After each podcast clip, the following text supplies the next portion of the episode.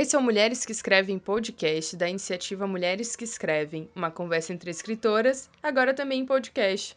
A Mulheres que Escrevem é uma iniciativa que realiza desde 2015 curadoria, divulgação e edição de conteúdo produzido por mulheres. Eu sou Ciane Mello, coordenadora de conteúdo da Mulheres que Escrevem. Toda semana convidamos uma escritora para escolher um texto escrito por outra mulher para ler e discutir por aqui. Essa semana continuamos com a série especial Leituras de Resistência, em que desafiamos nossas convidadas a apresentarem textos que falem sobre resistência em suas mais diversas formas. Hoje vamos ouvir O Sorriso da Medusa, de Helene Sixu. Quem conversa com a gente hoje é Glennis Cardoso. Ela é graduada em audiovisual pela UNB, é editora e redatora do Verberenas, um site que fala sobre cinema pela perspectiva de mulheres que fazem filmes. Glennis atua como crítica e curadora de mostras, festivais e cineclubes desde 2015 e há três anos conduz o podcast Meshup sobre arte e cultura, que nós já recomendamos por aqui. Nesse episódio, falamos sobre a importância da escrita e da expressão artística das mulheres. Uma grande escritora, poetisa e compositora brasileira que merece nossa lembrança e todo o reconhecimento é Carolina Maria de Jesus. Em 14 de março deste ano, comemoramos 105 anos do nascimento desta escritora negra moradora da favela do Canindé, na zona norte de São Paulo. Carolina, que foi traduzida para mais de 13 línguas e se tornou famosa com seu primeiro romance, Quarto de Despejo, até hoje muitas vezes é chamada de escritora semi-analfabeta. Esse paradoxo pode servir como ponto de partida para a conversa de hoje, como um atestado de que há um trabalho de diminuição desta escrita pelo incômodo que ela gera. Mas antes de ouvirmos a leitura de O Sorriso da Medusa, eu ainda tenho um convite muito especial para fazer. No sábado, 13 de abril, a partir das 18 horas, nós participamos do evento Sessões Macondo, edição A Carioca, na Cabriola, bairro da Glória, no Rio. O evento marca o lançamento dos livros Polaroids e 13 Nudes, de Adelaide Ivanova, e da plaquete de ensaio Nenhum Muro à Altura do Peito, de Priscila Campos. A Mulheres que Escrevem, representada pela nossa curadora Estela Rosa, vai mediar a roda de conversa sobre literatura feita por mulheres com as escritoras Ana Carolina Assis, Maria Isabel Iório e Priscila Campos. Esperamos vocês por lá!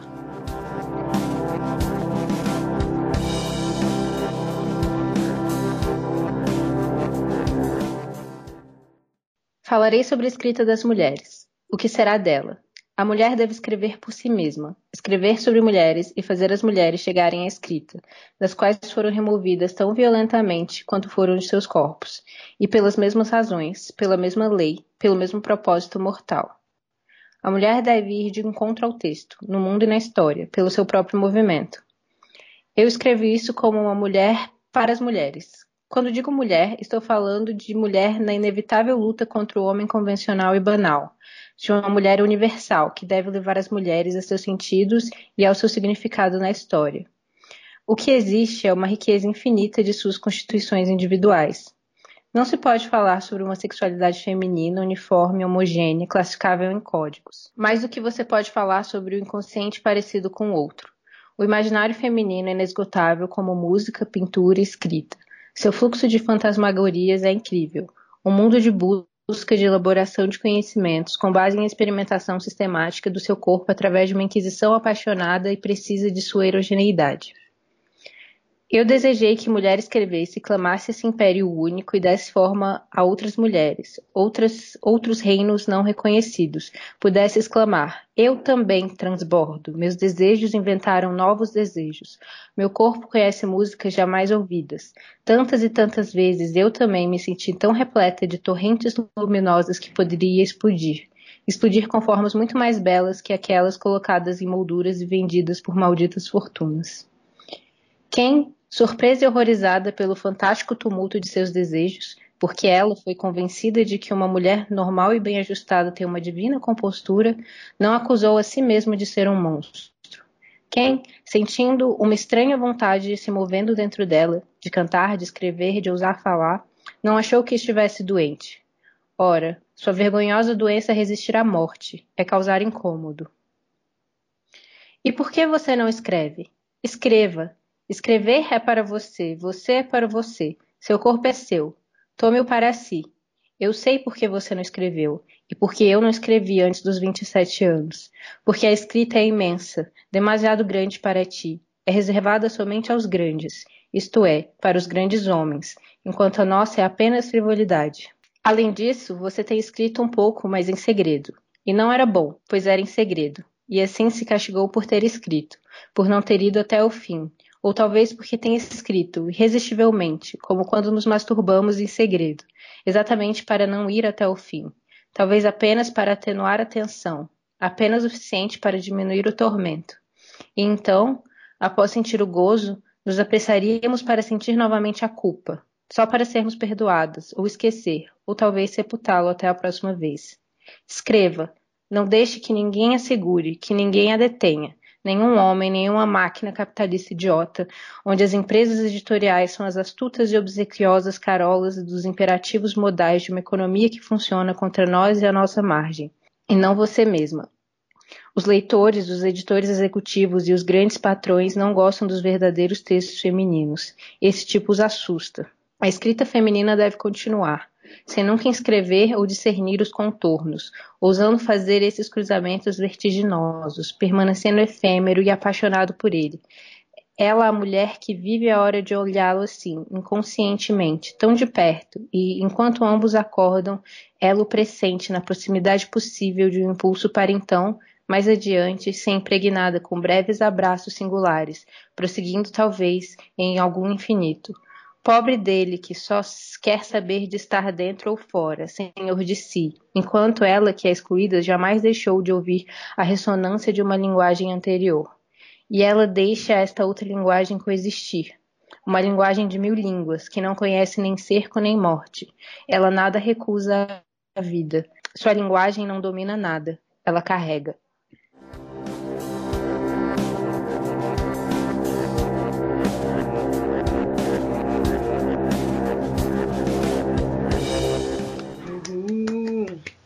Regis coloca palmas. Ufa! Eu acho que é muita coisa. É, então, é, como vocês sabem, a gente está aqui hoje com a Glennis Cardoso. É, a Glennis ela é host do Mashup. Eu confesso que no começo eu li a Maxi Up. Muita gente já me falou que, que, que li errado, assim. Mas por que, que é? Não, na minha cabeça, mas no primeiro episódio eu descobri que não era assim, né? Mas eu acho muito incrível o jeito que escreve. E então, a Glennis é host do, do, do Mashup, que eu conheci quando ela entrevistou a Sofia Soter, é uma, uma amiga minha, pessoa querida. É, e a Glennis é essa pessoa incrível que tá na internet fazendo várias coisas. Ela é cineasta também. É, enfim, ela é uma pessoa que faz introduções maravilhosas em podcasts. que Estela Rosa fica querendo imitar e eu também. Mas então, Glennis, o que eu sempre pergunto para as pessoas quando elas vêm aqui, nossa primeirinha pergunta é: por que você escolheu esse texto? Ah, essa é uma pergunta que me leva para trás. Assim. É, esse é um texto que eu usei no meu TCC e o meu TCC foi é, foi um produto, na verdade, não foi, não foi uma monografia, né? Foi um roteiro de longa-metragem. E na época eu ainda estava pensando muito. É, eu escrevi um, uma história de fantasia sobre sereias e pratas. E todas as personagens quase do, desse roteiro eram mulheres, eram personagens femininas. E, e aí eu tava nessa, nessa pira, né, de, de, de contar a história pela perspectiva de mulheres.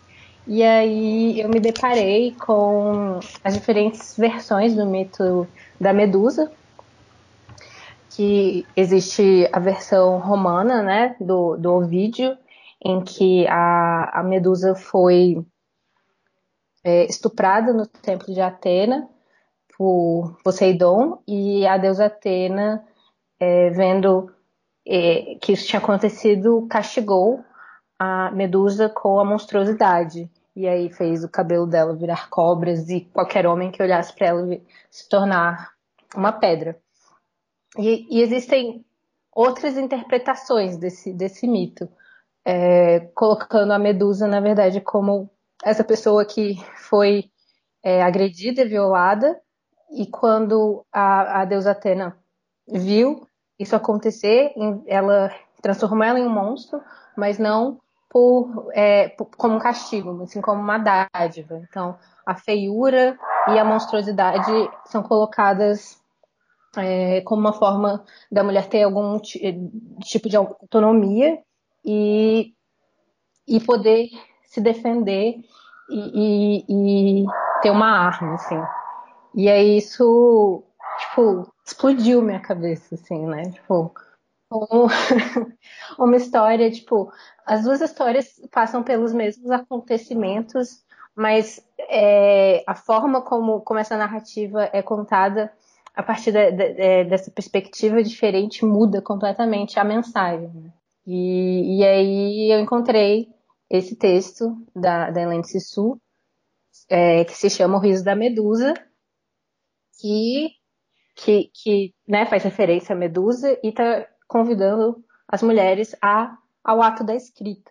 Porque a partir do momento que nós não escrevemos nossas histórias, elas são distorcidas e deturpadas, assim como nós fomos arrancadas é, do nosso conhecimento do nosso próprio corpo, assim, e da nossa história. Ah, esse episódio tá muito emocionante. é, é, não, mas ele tá muito emocionante. Esse, esse texto é, ele, sério, eu fiquei muito impactada. Essa é, essa é uma palavra que eu repito muito nesse podcast. Mas enfim, é, antes da gente começar a falar sobre algumas das coisas que tu já começou a antecipar nessa fala, é, eu queria te perguntar, é, na verdade tu meio que me respondeu, né, como tu conheceu a Helene Suksu e Siksu, Siksu, é, eu, eu me perdoe o meu francês, pessoas. E o meu também. É, como tu conheceu ela e como que tu apresentaria ela para as pessoas que estão ouvindo pela primeira vez, nunca ouviram falar dela? Ela é uma feminista, é uma acadêmica feminista. É, ela também é, é, poeta, ela escreve peças, ela é uma crítica literária, ela é tudo, né?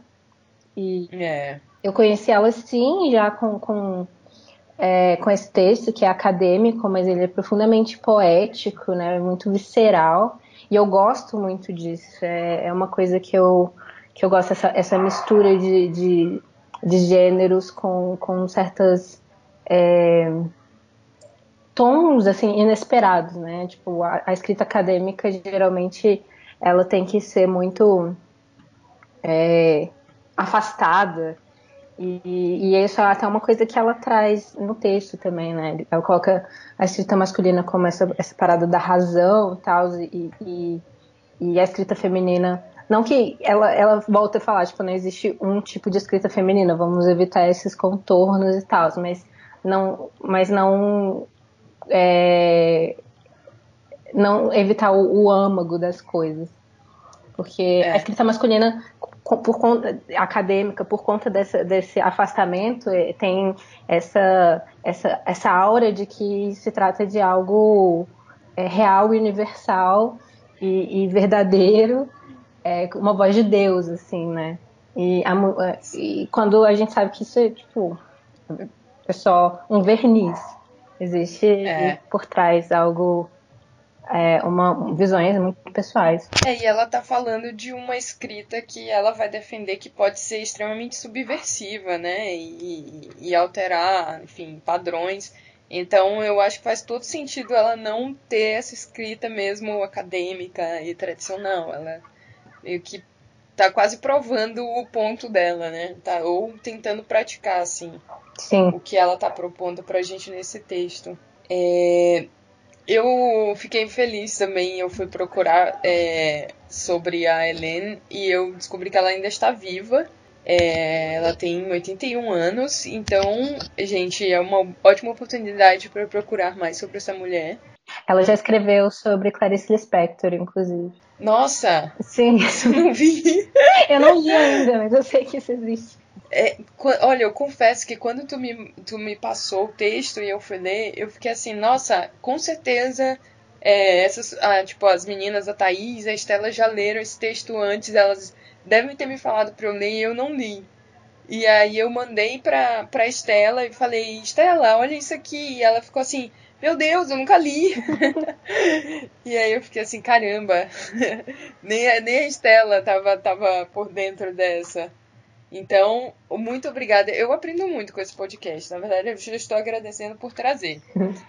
Mas, o que eu ia te falar no comecinho da nossa gravação, que vocês ainda não estavam ouvindo, que eu ia revelar um segredo, mas eu acabei não revelando, deixei para revelar ao vivo. E esse segredo é que esse vai ser um podcast atípico para mim, porque eu não fiz perguntas. Eu fiquei lendo esse texto e eu fiquei assim, eu não sei o que perguntar, eu só quero que a Glennis fale. Ai, meu Deus. Eu vou conseguir. Mas eu posso te ajudar. assim, é porque não é exatamente. Não é, é porque eu acho que pergunta não é exatamente o. Sei lá, o tipo de, de, de formulação que a gente poderia usar para discutir isso. Acho que é melhor a gente discutir mesmo, né? É, porque acho que não tem uma, uma resposta certa, assim, para nada. É, então, eu, o que eu fiz foi ficar pegando uns tópicos, é, claro, com certeza que não esgotam esse texto. A, o que a Glennis deu para vocês foi uma tradução, né, e alguns trechos que ela selecionou, mas ele já é um texto mais longo, quase umas 20 páginas, né? Uhum. E então, né, é, o que a gente vai falar aqui com certeza não vai esgotar o que ela está discutindo lá. Mas uma coisa que tu falou logo quando tu começou a falar da tua relação com o texto, é, que era a questão do corpo, que aparece muito aí, né, dela, dela ter uma. Ela faz uma, uma ponte entre a escrita e o corpo, e ela coloca até a escrita como uma forma da mulher recuperar o seu corpo. Uhum. E isso, isso não tinha feito, assim, eu, eu tinha achado incrível, mas não tinha feito tanto sentido para mim como quando tu explicou sobre a medusa, né? Uhum. Que aí, aí já tem uma relação muito profunda mesmo com, a, com uma modificação do corpo né, pela escrita. Sim. O que, que tu acha? Com certeza. É, eu acho que talvez por conta de é, eu vir da área do cinema também, né?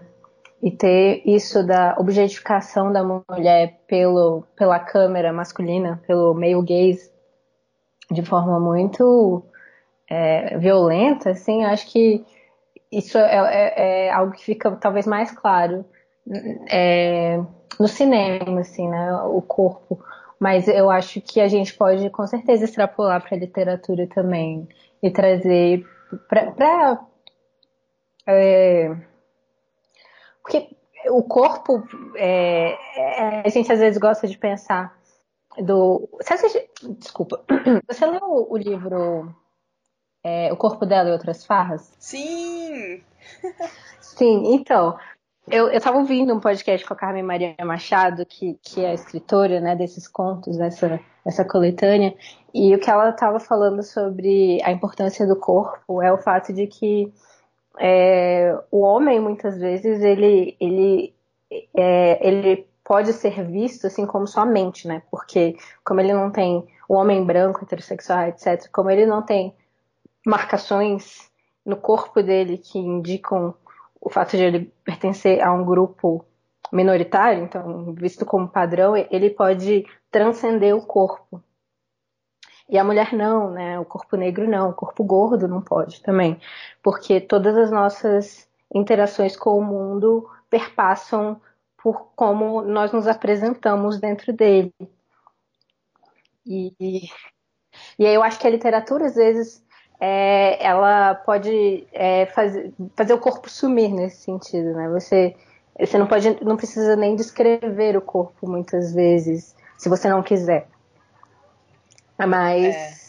É, eu acho muito difícil isso acontecer se você não fizer parte desse grupo seleto de, de, de seres humanos que acham que representam o resto da humanidade inteira. Assim. Sim. Eu, eu vou jogar aqui uma, uma bomba pra ti. É, brincadeira. Mas é que assim, uma coisa que eu gostei nesse texto é que ela traz essa tua ideia, né? Ela ela, ela sempre pensa, eu acho que uns dois, os dois lados, assim. É, tem uma hora que ela pensa a escrita como uma forma de, de empoderamento, como uma forma de libertação de conhecimento, e ela também pensa a mulher como um sujeito que pode potencializar a escrita, né? Ela pensa, sei lá, na, na, na, na via dupla. E eu acho que essa questão do corpo, ela também pensa assim, assim, a gente sabe que a mulher ela fica muito relegada a esse lugar ali da, do o corpo, né? O corpo quase como uma frivolidade, uhum. que é uma palavra até que usaram aqui na tradução. E ao mesmo tempo é um corpo que a gente não tem, assim, como se a gente não tivesse o pleno controle desse nosso. O corpo é nosso, mas a gente não tem poder sobre ele, sabe? Uhum. E aí, e ela, eu acho que ela não, não pensa tanto no.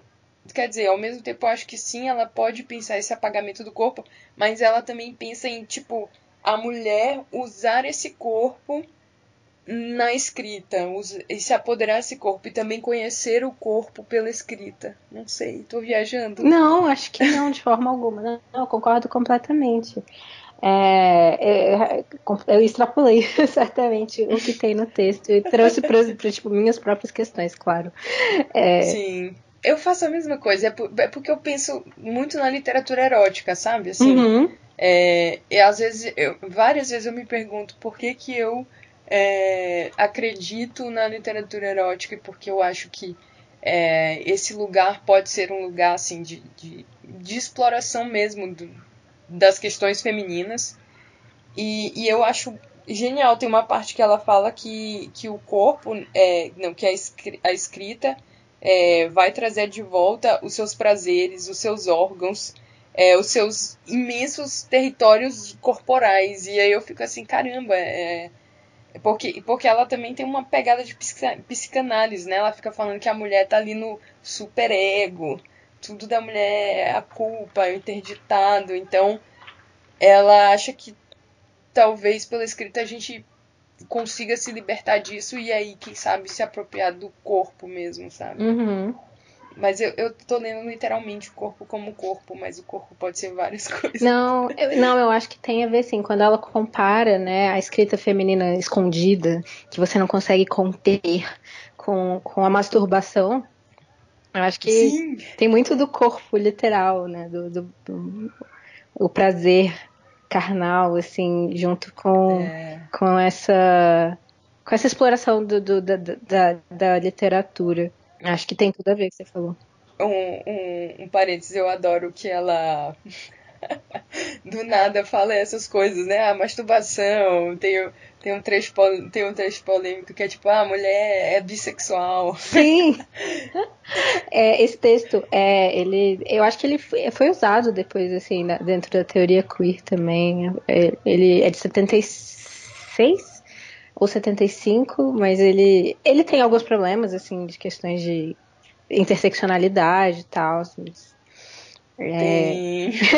Mas ele já, ele já traz algumas questões que, que não eram tão amplamente discutidas, eu acho. É... E ele, ela, ela, coloca o homem como monossexual e, a, e o, a mulher como bissexual. Isso é muito interessante mesmo. É. Não, eu vou só fazer um parêntese sobre que a Glennis falou de, de ter alguns problemas de interseccionalidade.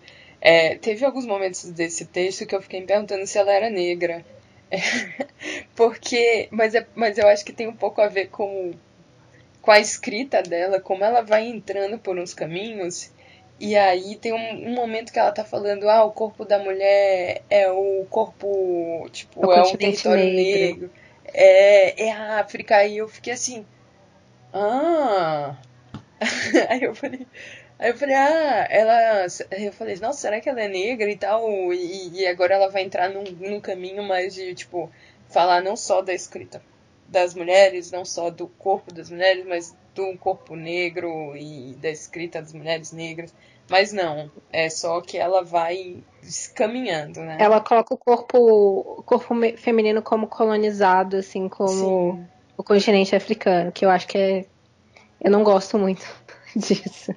Mas é, eu entendo o, usar é. o colonizado, mas é, me incomoda isso de colonizado como um continente específico. É, assim. É, dela fazer uma comparação realmente tão direta, né? uhum.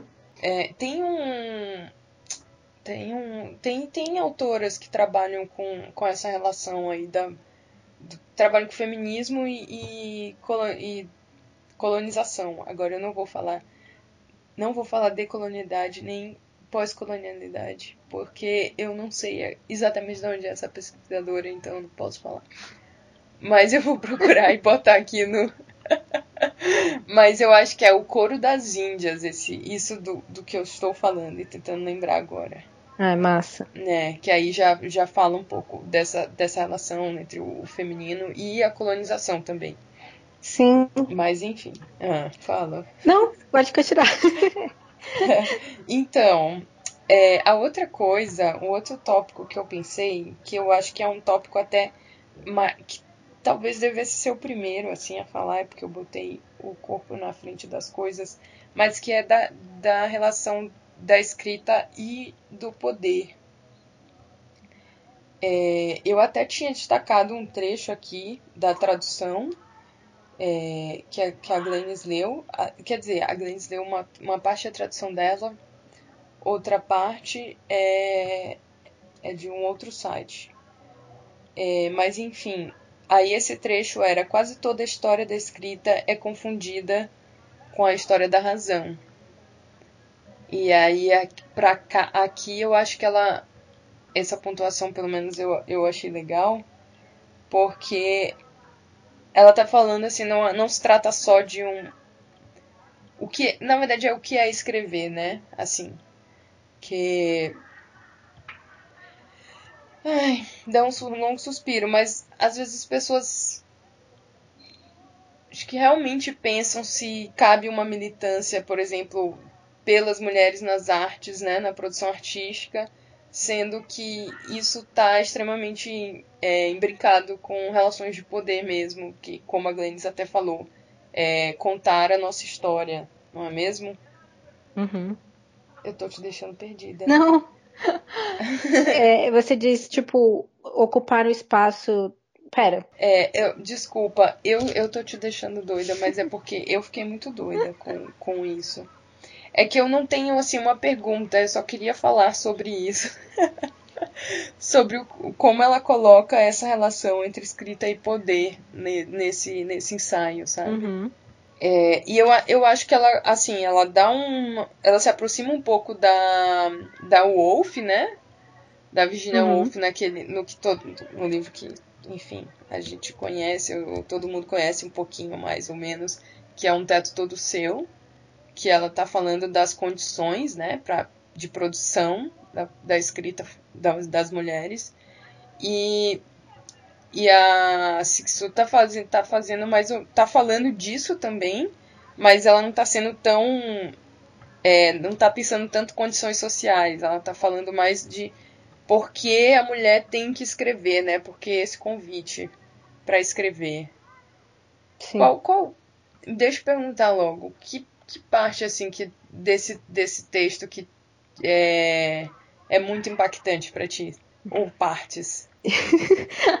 Cara, eu acho que é, e eu gosto muito de como está traduzido em inglês, porque o começo em português dessa tradução que eu coloquei tá falarei sobre as escritas, ou falarei sobre a escrita das mulheres, o que será dela.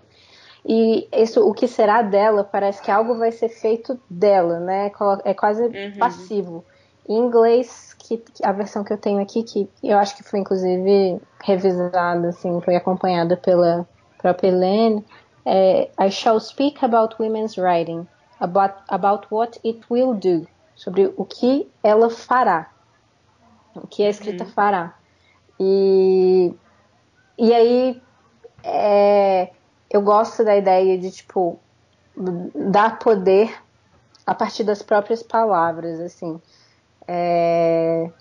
Eu, eu, eu acho que a gente não pode, tipo, ignorar de, de, de onde está vindo. Eu acho que isso é, isso é parte. Mas o que que a, as, as próprias... É...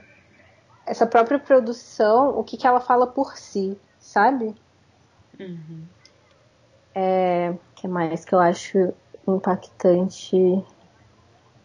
esse, eu acho esse início muito, muito maravilhoso, do que, tipo, é, o fato de nós termos sido removidas da escrita tão violentamente como fomos removidos, como os nossos corpos, né? A ideia de que é.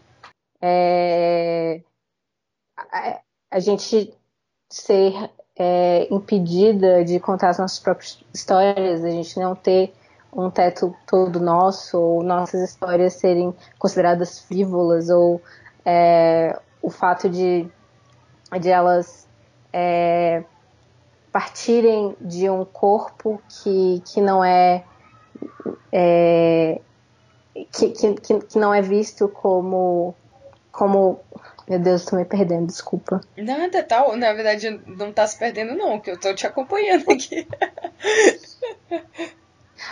Eu quero. Eu, eu, eu tô retornando pra uma ideia que você trouxe antes, do tipo do, do, do corpo, né? De como nós fomos é, removidas dele.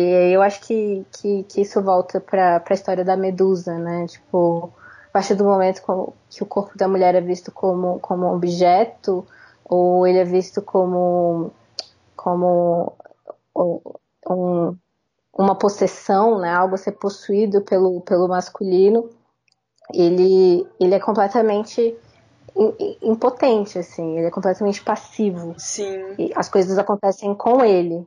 Sim. E aí, quando, quando, quando a gente conta a história pela perspectiva das mulheres, a gente dá uma agência. Então, outra história que eu gosto muito é da Persephone. Até falei sobre esses dois mitos no, no outro podcast, no Café Seletor. E a Persephone tem é, é, é, a filha de Deméter, né, que é a, que é a deusa da, da, da colheita e da fertilidade. E ela é ela vai para o mundo dos mortos com Hades e aí Deméter fica completamente possessa e e as colheitas acabam, existe uma grande seca por, por muito tempo, os humanos começam a morrer de fome e aí Perséfone é, ouve né, o, o, os gritos da mãe e, e cospe as, as sementes de, de romã, só que ela já tinha comido metade delas, então ela tem que ficar parte do tempo com, no mundo inferior com Hades e parte do tempo com a mãe. E é sempre aquela ideia de que ela foi sequestrada, estuprada por Hades. E eu gosto muito da versão em que ela pula ao encontro de Hades, escapando da, do controle é, familiar, assim. E não só porque é, que é muito é, não é mais uma história de uma mulher sendo estuprada, né? Mas é uma história de uma mulher que faz as escolhas da sua, da sua própria vida, mesmo que seja uma escolha que vem de, de dois lugares, assim, né? Tipo, é, não quero estar sendo controlada pela, pela minha mãe, então por isso vou é, vou pular pro, pro inferno aqui, pro mundo inferior é, e, e, e, traçar outro caminho. Eu acho ótimo os teus exemplos de mitologia, porque a gente já começa o nosso exercício lendo esse texto e comentando por aí, né? É, a mitologia é um lugar em que os caras são os heróis e, e as mulheres sempre coube esse, esse, esse papel aí da, de iniciar né, um, um, um problema, né, uma virada de enredo, ou então da tragédia. É, eu esqueci agora o nome da, Ai, meu Deus. Amiga, uma amiga minha fez uma peça incrível. Agora me desculpe, amiga, depois eu vou lembrar. E, e falava, questionava muito isso, o papel da mulher no mito, que era esse papel da, do sofrimento, da tragédia. Uhum. É, e aí, quando tu contando essas histórias, essas versões, já traz, já traz um, um, um elemento diferente. Eu acho que é, tem a ver com um negocinho que ela também fala no começo, é, que ela fala é, quando digo mulher, né? Uhum. Estou falando de, da mulher, de mulher na inelutável luta contra o homem convencional e banal. E aí eu acho, essa é a parte que eu acho genial, de uma mulher universal. E aqui, cara, pra mim, eu fiquei arrepiada quando eu li assim. porque a gente fala muito de como o homem é universal, ele é universal do pensamento, ele é universal da escrita. E, e, eu, e várias vezes eu escutei as mulheres assim, nenhuma mulher acredita nisso, né? Isso é uma, uma bosta, uma balela. É, mas eu nunca ouvi uma mulher falando, vamos falar da mulher universal. E não é falar de uma mulher só. Mas é falar de uma mulher toda poderosa, sabe? Uhum. Assim, uma mulher sujeito da razão também. Não sei, eu, eu fiquei muito empolgada com isso. E eu gosto dessas versões diferentes dos, dos mitos. Sim, eu gosto de, de falar de mitos e, e também contos de fada, lendas, etc., porque é, elas vêm muito da tradição oral, né? E, e elas representam não só, elas não são só tipo narrativas é, que se fecham em si mesmas, né? Nunca são, né? Mas no caso de, de lendas e, e, e, mitos em especial e contos de fada, elas, se você for estudar cada um deles, é, você pode ver as alterações que são feitas ao longo do tempo e o que, que isso representa, o que, que é, aquela sociedade está ensinando para aquelas crianças, para quem você está contando aquele conto de fada. E, e, e você sempre pode ver o conto de fada que é que é pró-instituições e o anárquico, inclusive. Isso é até uma coisa que eu falo num texto que eu cito tanto o, é, o Riso da Medusa quanto é, o Guilherme Del Toro, que é diretor mexicano de, de horror e, e fantasia, que ganhou o Oscar ano passado, né, pela Forma da Água. Não que todo mundo conhece. Mas é. ele fala que, tipo, o que ele gosta no horror é exatamente o fato, e nos contos fadas é essa, essas, essas facetas que podem ser anárquicas ou, ou para instituições. E, e, é, e aí eu me interesso muito por, por, por, por ver várias versões da mesma história. Assim. É, eu acho que é. outra Outra autora que, que faz isso lindamente é Angela Carter, que ela, ela tem um, um, livro que chama A Câmara Sangrenta, que são é, vários contos de fada que todo mundo conhece pela perspectiva, é, pela perspectiva escritas por ela, né?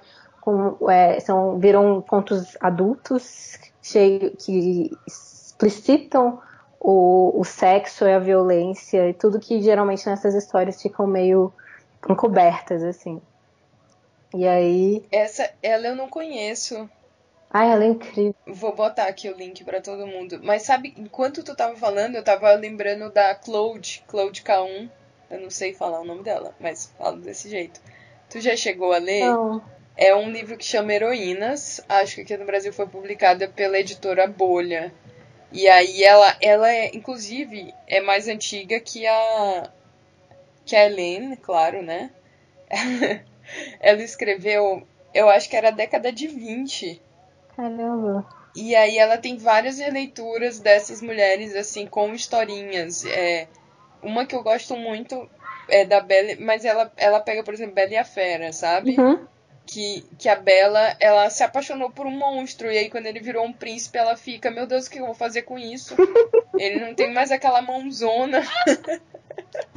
não tem mais aquelas garras que broxante, tipo, ela fica muito frustrada. A Angela Carter e... também tem algo. Ela, inclusive, nesse livro, A Câmara Sangrenta. Eu falei Câmara Secreta antes, né?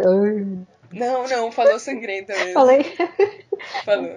É, ela, ela tem duas versões da, da Bela e a Fera. E é sensacional, porque uma é, é, é mais tradicional, que nem parecido com o original. É, ela se apaixona pela fera e aí depois a fera se transforma em humano. E a outra é, é invertida, ela se apaixona pela fera e ela se transforma em fera. E é sensacional, assim. É, quando, quando ela, ela esse encontro final de, dela com a fera, a fera começa a lamber ela, e no que a, a fera lambe ela, sai a pele e por baixo tá, tá essa pele de monstro, tá essa pele de tigresa, assim. Caramba! E eu amo isso. Isso deve ser incrível. É, é, tipo, a gente volta pra Medusa, né? Você se apoderar da sua própria monstruosidade e ver todo esse poder que, que vem com, com, com isso. E, e de, de, não, de não ver o, o corpo feminino monstruoso como é, sem valor por não ser belo também. Sim. É, e sabe outra coisa que, que eu acho que me chamou a atenção nesse texto? É que esse texto da Sixu, ele é de 75, se não me engano. E ele traz uma coisa que, pelo menos com as pessoas que eu tenho conversado, nos círculos que eu tenho frequentado, tem sido, acho que desde o ano passado, tem sido um tema muito forte. Que é, a, eu acho que até a questão da interseccionalidade mesmo, mas é, é, não no sentido de, enfim, feminismo negro, ou, enfim, não, não nesse sentido, mas no sentido de as pessoas estarem buscando é, novas formas de conhecer o mundo, de, de aprender coisas, né? novas subjetividades. Talvez a palavra seja subjetividade. E, e aí o que eu acho que talvez a, a Sixto se, se afaste da da, da Virginia Woolf lá no Teto Tudo Seu é porque ela não tá falando só, tipo, olha, a mulher precisa é, ter dinheiro, ter um teto para escrever. Ela tá pensando, né, como tu falou, o que, que a escrita das mulheres vai provocar, né? Uhum. E, e para ela parece que é, ela, a, essa escrita, porque vem de um lugar subalterno, né, um lugar excluído, marginalizado, ela pode ultrapassar o discurso falocêntrico, que também é nosso discurso teórico filosófico. E não sei, é, tu tem tido essa percepção assim na, com, com, nos teus grupos de uma vontade de aprender com, com uma cultura queer, com obras queer, ou com, enfim, procurar formas, né? Até também com uma produção étnica, procurar formas de, de, de captar outras subjetividades, outras formas de conhecer? Não sei. Sim, eu tenho sentido isso bastante, assim, no.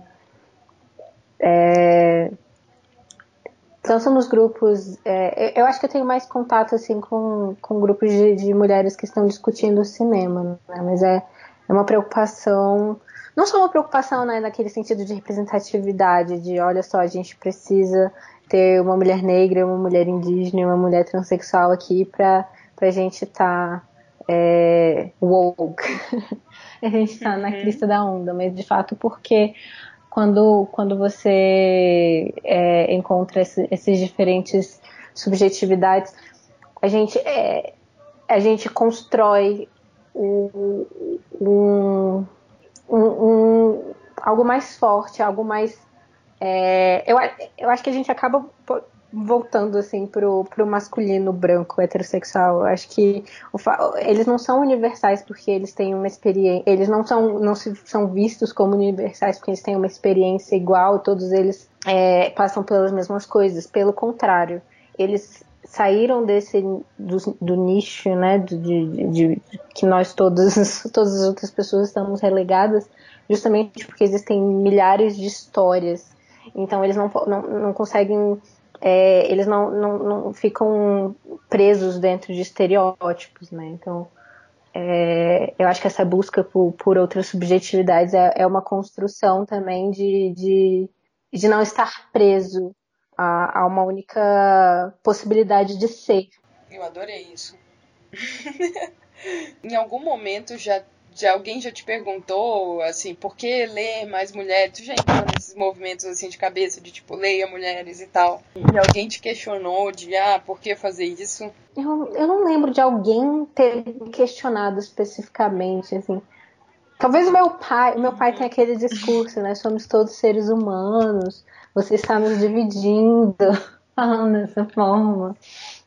E, e é, eu acho que eu, é, eu, eu, lembro muito do, daquele, daquela palestra da Chimamanda, né, da história única, que a partir do momento que nós temos uma, uma infinidade de, de histórias, as, as, pessoas se tornam mais humanas.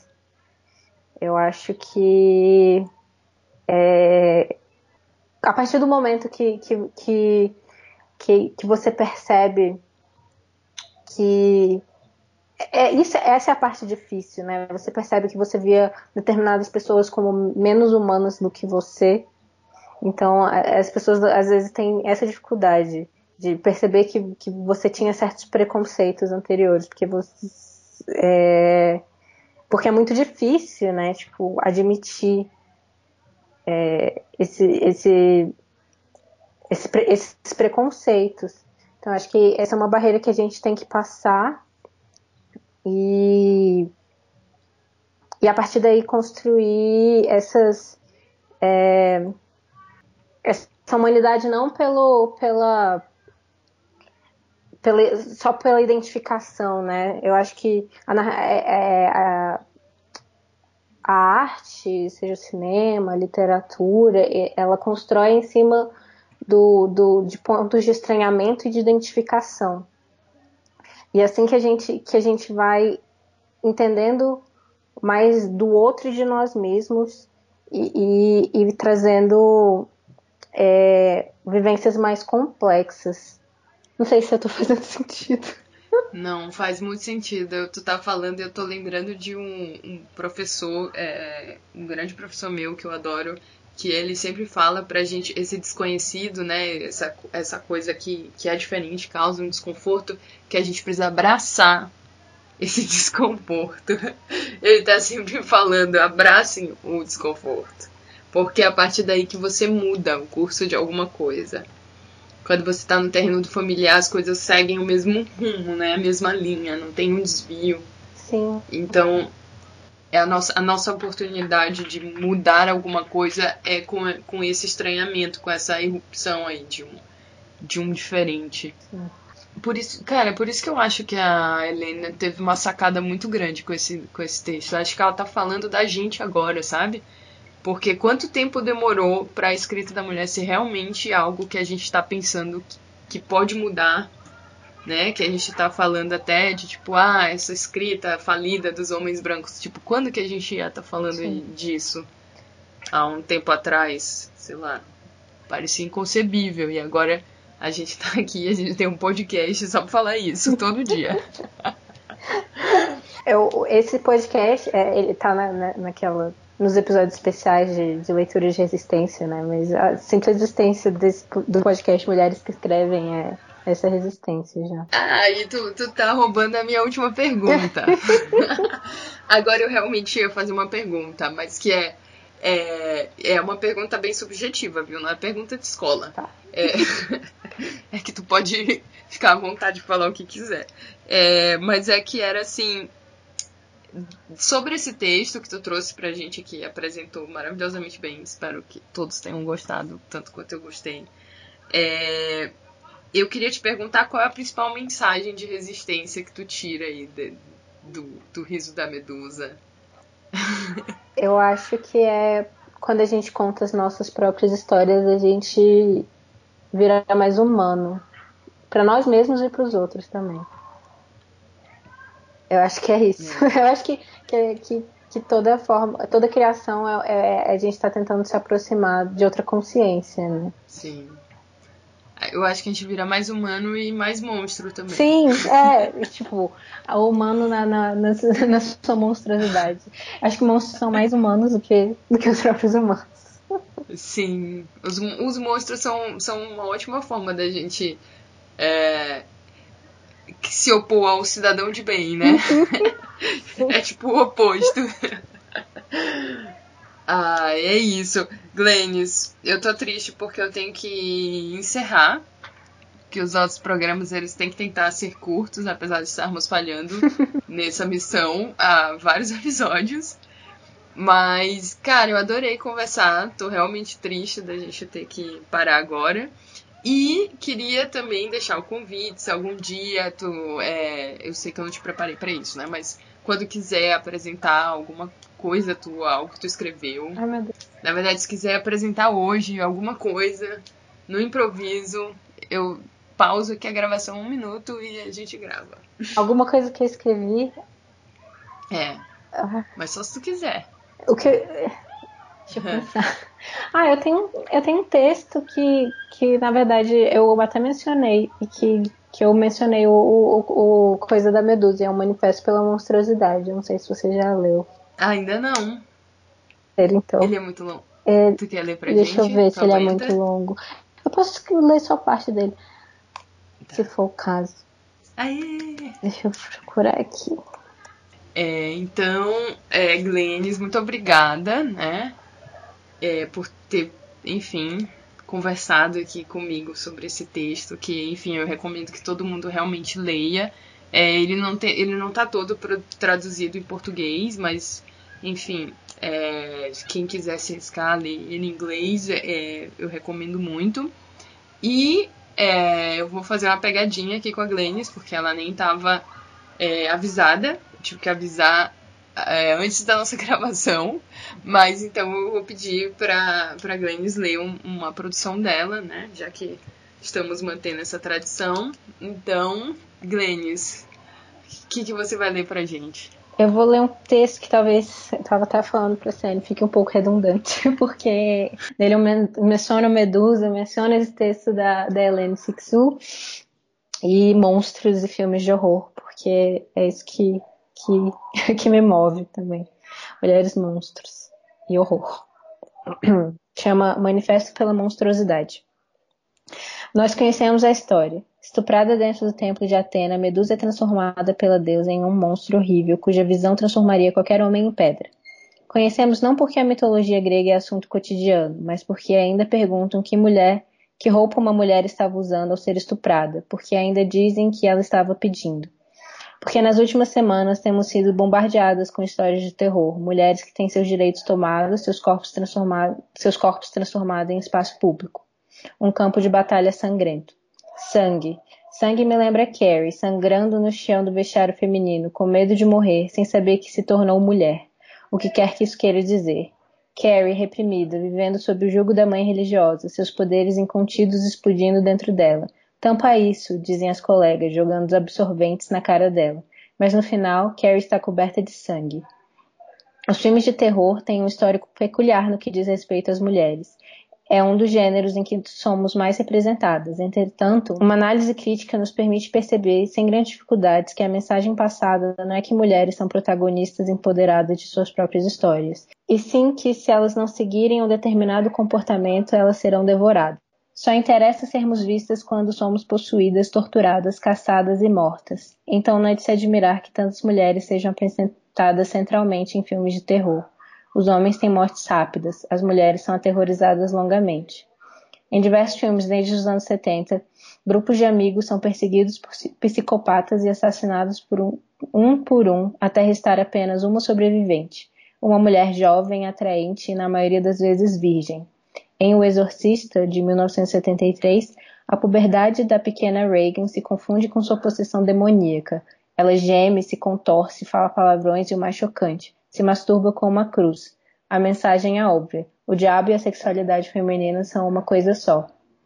Não é de se estranhar que todos esses filmes tenham sido dirigidos por homens. Nossas narrativas foram roubadas e deturpadas, distorcidas em moralismo contra nós mesmos. Mas e se contássemos nossas próprias histórias? O que aconteceria quando tivéssemos um teto todo nosso? Talvez então víssemos por uma outra perspectiva, uma deusa furiosa por uma mulher ter sido violentada dentro de seu templo lhe dá uma forma impressionante, poderosa, capaz de manter longe aqueles que puderam feri-la. Talvez, se a história fosse contada por uma mulher, então perceberíamos que a feiura tão detestada era não um castigo, mas uma dádiva, proteção, empoderamento. Nos filmes de terror dirigidos por mulheres, temos sido os monstros, vampiras, mães imperfeitas. E é justamente quando abraçamos nossos lados sombrios que nossos corpos passam a nos pertencer. Nossa monstruosidade, nossa feiura, ela deve ser nossa. As histórias por trás de nossas cicatrizes devem ser contadas por nós mesmas. Não podemos mais deixar que elas sejam apropriadas e jogadas contra nós. Em O Riso da Medusa, Helene Sixu diz que a mulher deve se escrever, deve escrever sobre mulheres e trazer outras mulheres para a escrita, de onde elas foram violentamente retiradas como dos seus próprios corpos. Mulher deve se colocar em texto, assim como no mundo e na história, por seu próprio movimento. Então este é meu manifesto, escrevam. Contem-nos sobre Perséfones que pulam no buraco ao invés de serem puxadas, sobre medusas que são abençoadas ao invés de castigadas, sobre Reagans que se masturbam e falam palavrão e não precisam ser salvas disso. Se apropriem de seus corpos, sejam poetas, monstros, mulheres, mulheres, mulheres.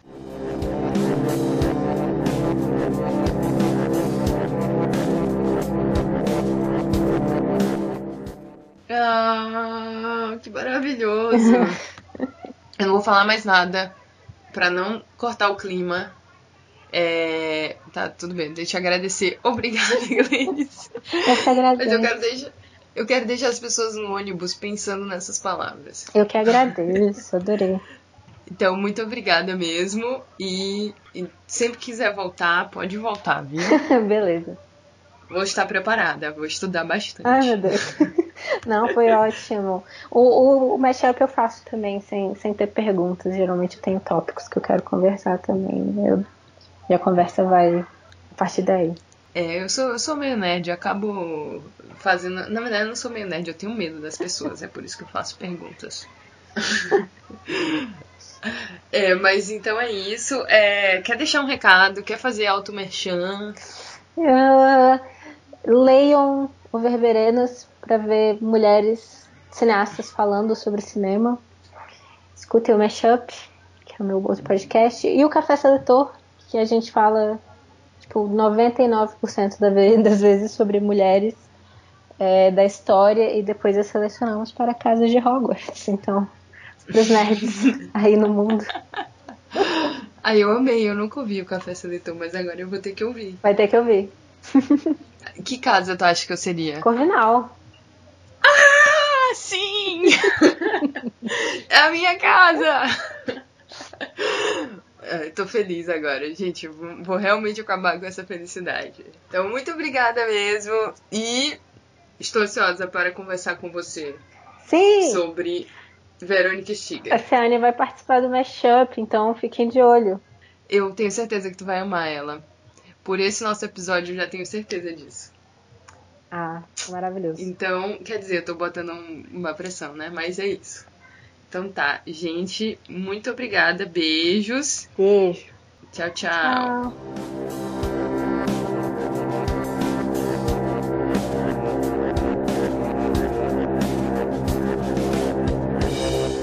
Essa foi Glennis Cardoso, apresentadora do Mashup, um dos nossos podcasts preferidos. E também editora do Verberinas, um site que fala sobre cinema pela perspectiva de mulheres que fazem filmes. Esse foi mais um episódio do Mulheres que Escrevem Podcast. Para saber mais sobre o nosso trabalho, acesse nosso Medium, Facebook, Twitter e Instagram, cujos links também estão disponíveis na descrição desse episódio. Gostou desse episódio? Entre em contato com a gente pelas nossas redes ou então use a hashtag no Twitter, hashtag MQEPodcast.